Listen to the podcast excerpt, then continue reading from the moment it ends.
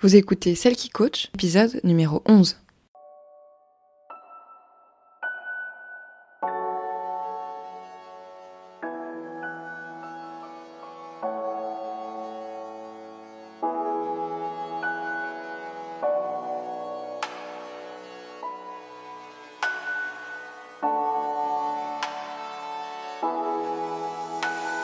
Bienvenue Vous écoutez Celle qui coach, l'émission qui vous aide à renouer avec vous-même pour vous épanouir et briller de votre plus bel éclat dans tous les domaines de votre vie. Je m'appelle Laure Sylvestre et je suis votre hôte.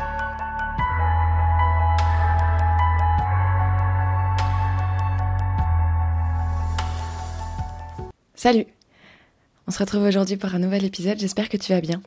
Moi je vais très bien. Et je suis super inspirée là par... euh, en fait, j'étais en train de monter l'épisode de la semaine dernière.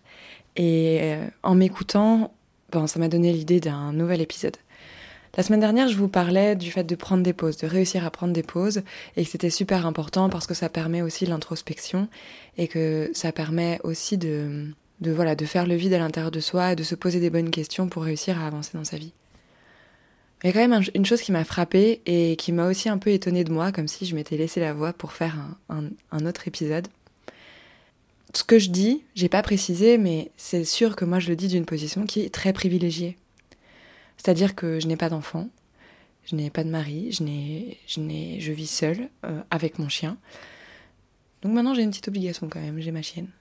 Mais je veux dire, je n'ai pas vraiment d'obligation, j'ai pas de crédit à payer, je ne suis pas salariée, je n'ai pas à me rendre dans un bureau tous les jours. Alors oui, ce sont des choix que j'ai faits. Et comme je vous le disais dans divers épisodes, je ne suis pas sûre que ce choix-là soit absolument nécessaire euh, et obligatoire pour tout le monde pour réussir à dépasser les blocages et pour réussir à faire fi de la société. Je pense qu'on peut y arriver même en étant salarié, même en étant, ayant une famille, etc. Mais c'est sûr que ça demande beaucoup plus de temps et que ça demande beaucoup plus d'efforts parce que les contraintes sont beaucoup plus importantes.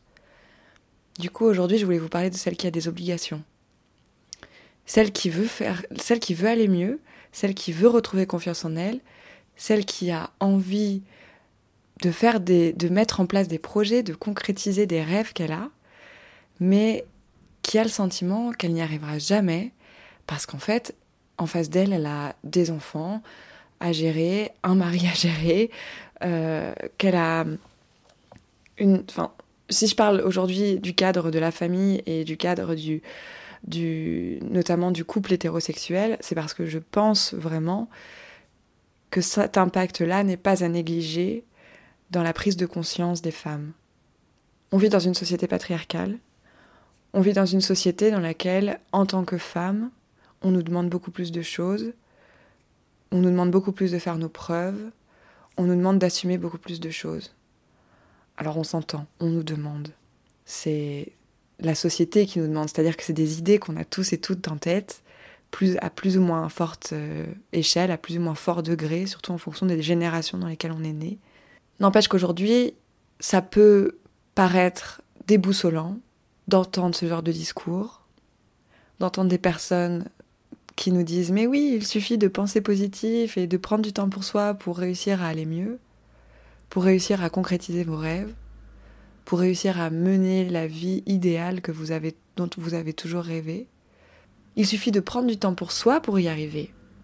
Oui, mais quand on n'a pas le temps, et c'est pas parce qu'on n'a pas envie de prendre le temps, c'est juste que la journée est composée d'un certain nombre d'heures et que le temps n'est a priori pas malléable et que 24 heures, c'est 24 heures et que dans ces 24 heures, j'ai déjà assez peu d'heures de sommeil et que toutes mes heures d'éveil sont prises par énormément de choses et que je n'ai pas une minute à moi. Comment je fais? Tout ça, c'est très légitime. Je vous comprends complètement et je sais à quel point ça peut être, euh, oui, voilà, déboussolant. On peut se dire que de toute façon, on n'y arrivera pas et c'est pas pour nous tout ça. Je vais pas vous mentir, c'est compliqué. C'est toujours plus facile quand on a moins de contraintes.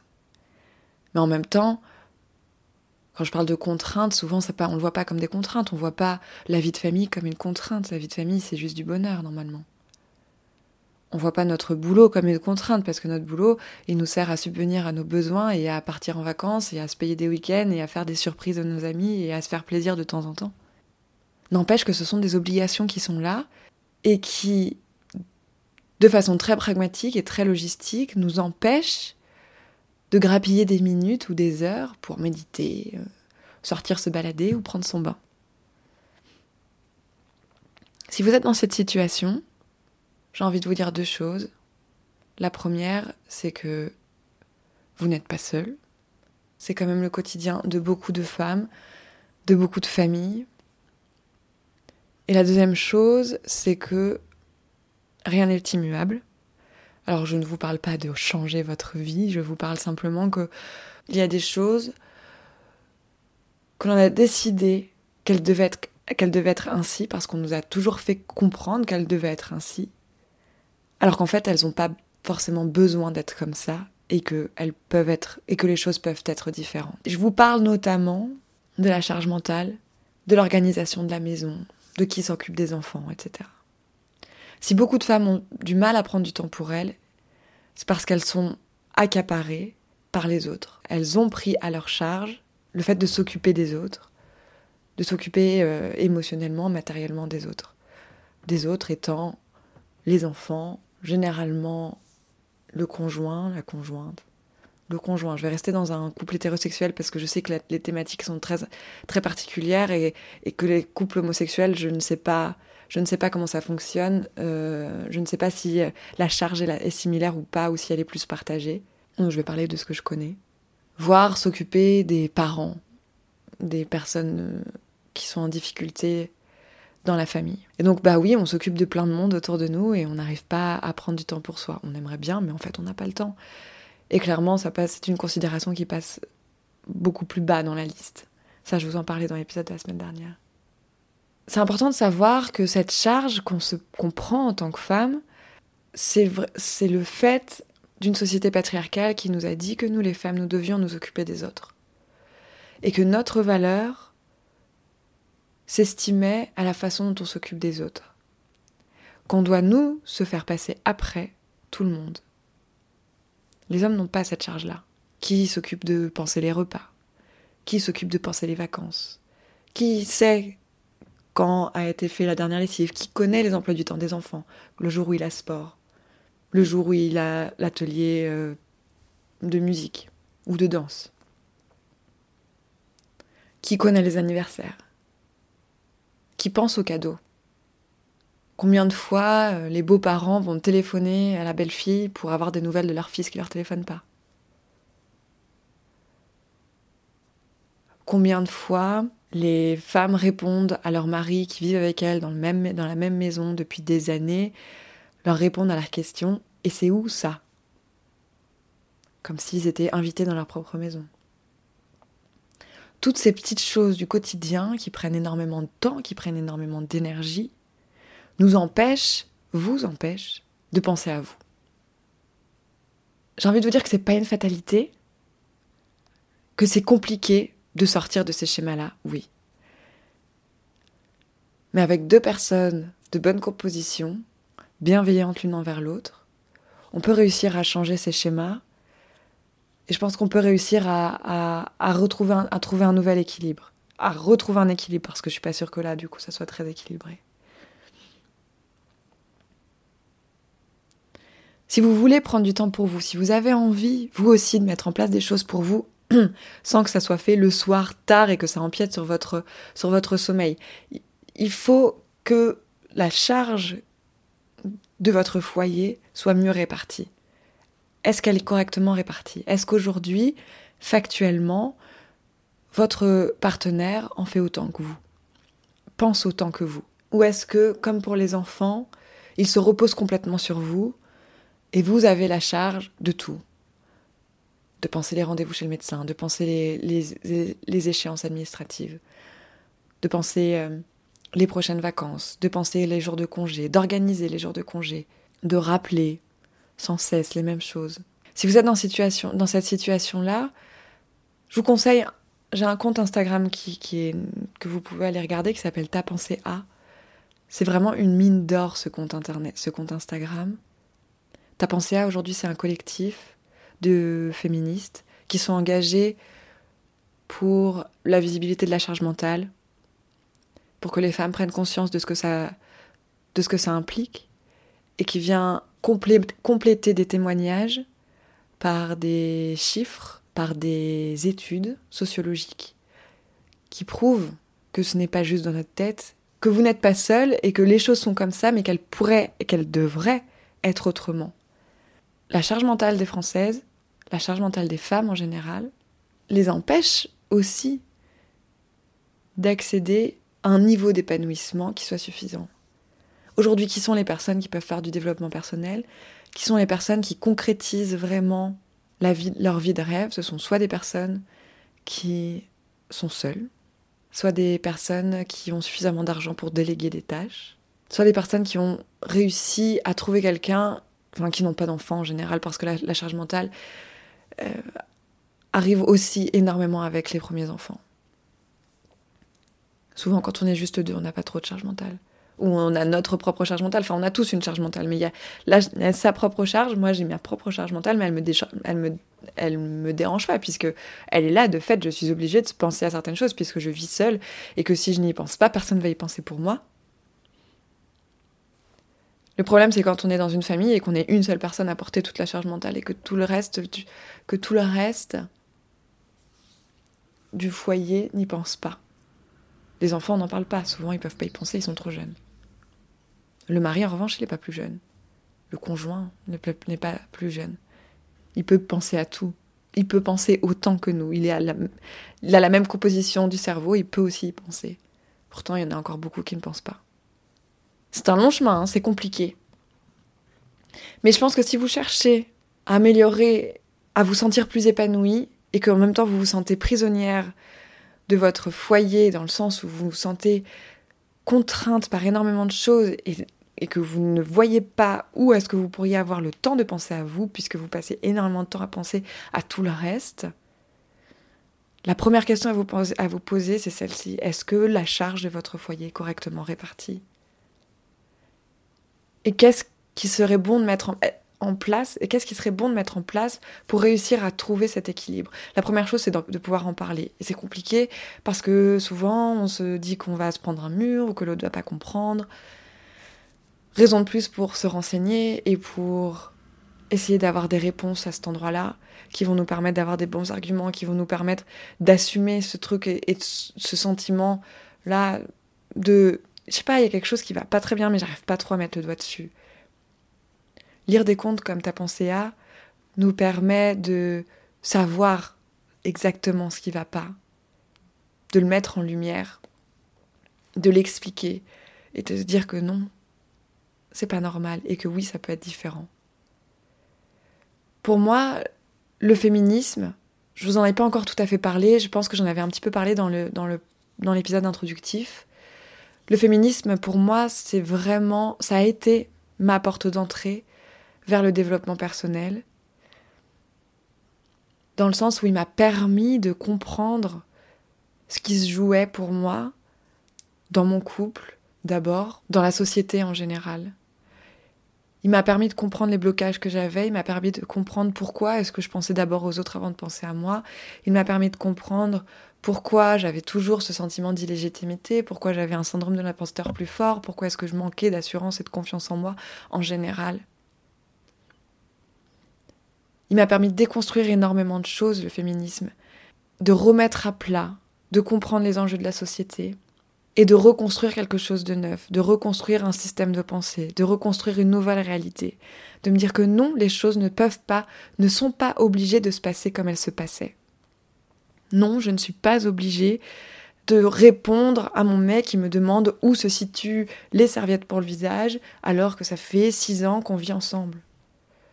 Non, je ne suis pas obligée de répondre aux parents de mon mec qui me téléphone. Non, je ne suis pas obligée de rappeler à mon mec qu'il faut qu'il téléphone à ses parents. Non, je ne suis pas obligée de rester avec cet homme-là. Non, ce n'est pas grave d'être célibataire. Non, je n'ai pas besoin d'un homme pour subvenir à mes besoins. Oui, je peux réussir autant qu'un homme. et même mieux qu'un homme. Parce que je peux le faire avec bienveillance, je peux le faire en comprenant tout ça, en comprenant d'autres euh, enjeux de la société que parfois lui ne comprend pas parce qu'il a la position la plus privilégiée. Le féminisme m'a permis de remettre tout ça à plat et d'aller plus loin et de voir plus haut d'assumer mes exigences, d'assumer qui je suis, de pas me dire que tout ce que je pensais c'était trop c'était trop et que j'étais trop et que j'étais trop exigeante et, trop émotive et, et qu'il fallait que j'arrête tout ça et qu'il fallait que j'aille à fond dans d'autres choses qui ne me correspondaient pas. Non, je n'étais pas obligée de faire ça. Et grâce au féminisme, je l'ai compris. Pour moi, le féminisme, ça a été surtout un, un outil d'empowerment hyper puissant. Alors, pour beaucoup de personnes autour de moi, ça leur a fait peur. On me dit souvent que ah non mais moi je suis pas aussi radicale que toi autre chose comme ça et moi dans le fond je me sens pas du tout radicale. Je me sens pas du tout radicale, je me sens pas du tout exigeante, je ne me sens pas du tout je, je n'ai pas l'impression de demander plus que d'autres. Par contre oui, je sais ce que je veux. Et non, je suis pas un paillasson. Mon féminisme m'a permis dans ma vie personnelle de me défaire de nombreuses injonctions et de réussir à créer un environnement qui me corresponde complètement. Non, je suis pas obligée de parler, d'entretenir un contact avec des amis qui, qui ne l'entretiennent pas de leur côté. Oui, je peux faire ce que je veux. Non, j'ai pas de compte à rendre à personne. Je suis responsable, je suis en pleine capacité de ma tête, de, mes, de mon corps. Je peux faire ce que je veux. J'ai 30 ans, je n'ai de compte à rendre à personne, pas même à mes parents. Dans ma vie professionnelle, le féminisme m'a aidé à travailler sur mon mindset de l'argent, par exemple. Je vous en parlerai peut-être une autre fois, mais tout ce travail sur le money mindset, comme on dit, donc sur euh, l'état d'esprit par rapport à l'argent, m'a permis de faire, m'a permis de découvrir énormément de choses sur mes systèmes de pensée, mes croyances, etc j'ai compris que c'est pas parce que je gagnais de l'argent que j'allais devenir euh, méchante et égoïste. J'ai compris que c'est pas, pas parce que je souhaitais gagner de l'argent que je deviendrais comme un homme. Ça peut être très violent ce que je suis en train de dire, mais juste c'était ce que je pensais, de façon un peu raccourcie parce que ça m'a pris plusieurs euh, semaines à, à découvrir tout ça, mais mais c'était le fond du problème, il était là. Je ne voulais pas gagner plus d'argent que ce que je gagnais, c'est-à-dire très peu. Parce que pour moi, l'argent était assimilé à quelque chose euh, qui appartenait aux hommes. Et qu'en plus de ça, mais ça c'est un de mes problèmes personnels, j'avais de, nombreuses, de, de nombreux problèmes à régler face aux hommes. Et que pour moi, l'homme est une personne égoïste. Et donc, de façon complètement inconsciente, j'associais l'argent au fait d'être une personne égoïste. Le féminisme m'a permis d'en arriver là où je suis aujourd'hui parce que je vois les choses d'une toute autre façon. Parce que j'ai réussi à comprendre des trucs que jamais j'aurais compris il y a 5 ou 6 ans en avant. En arrière plutôt. Donc si vous avez des obligations, sachez que vous pouvez les remettre en question. Je vous demande pas de remettre en question votre famille, de remettre en question votre mode de vie, etc. Mais déjà de commencer par remettre en question peut-être l'équilibre que vous avez trouvé. Est-ce que vraiment vous êtes dans un équilibre? De remettre en question certains choix que vous ne faites pas pour vous. Pourquoi est-ce que vous ne les feriez pas pour vous? Pourquoi est-ce que vous ne penseriez pas à vous une première pour une fois? Le féminisme peut faire peur, mais je pense que s'il fait peur, c'est parce que dans le fond, on sait tous qu'il peut changer énormément de choses. Mais c'est que du bon, c'est que du positif, c'est que pour le meilleur. Jusque-là, je n'ai jamais eu aucun exemple d'un féminisme extrémiste ou je ne sais quoi qui pourrait faire peur. On peut dire tout ce qu'on en veut, quand on commence à s'y intéresser, on se rend vite compte qu'il n'a jamais été question de ça. Peut-être que pour vous, le développement, la, porte d'entrée à l'épanouissement, c'est le développement personnel par des petites choses, la méditation, 5 minutes, les visualisations, les affirmations positives. C'est déjà très bien. Maintenant, je pense que le féminisme peut aussi vous permettre de gagner en confiance en vous, de gagner parce que vous verrez the big picture, vous verrez les choses de façon beaucoup plus importante, de façon plus grosse. En fait, vous ne serez pas juste concentré sur vous, vous serez concentré sur les schémas de société, vous serez concentré sur les enjeux, tout ce qui se joue dans ne serait-ce que des petites phrases ou des petits comportements que l'on voit au quotidien. Que c'est pas juste des traits de caractère, que c'est pas juste comme ça, que tout ça a une explication. Et qu'on peut remettre les choses en cause, on peut les remettre en question, et qu'on peut changer les choses. Voilà pour mes messages d'aujourd'hui. Je vous dis à la semaine prochaine. Salut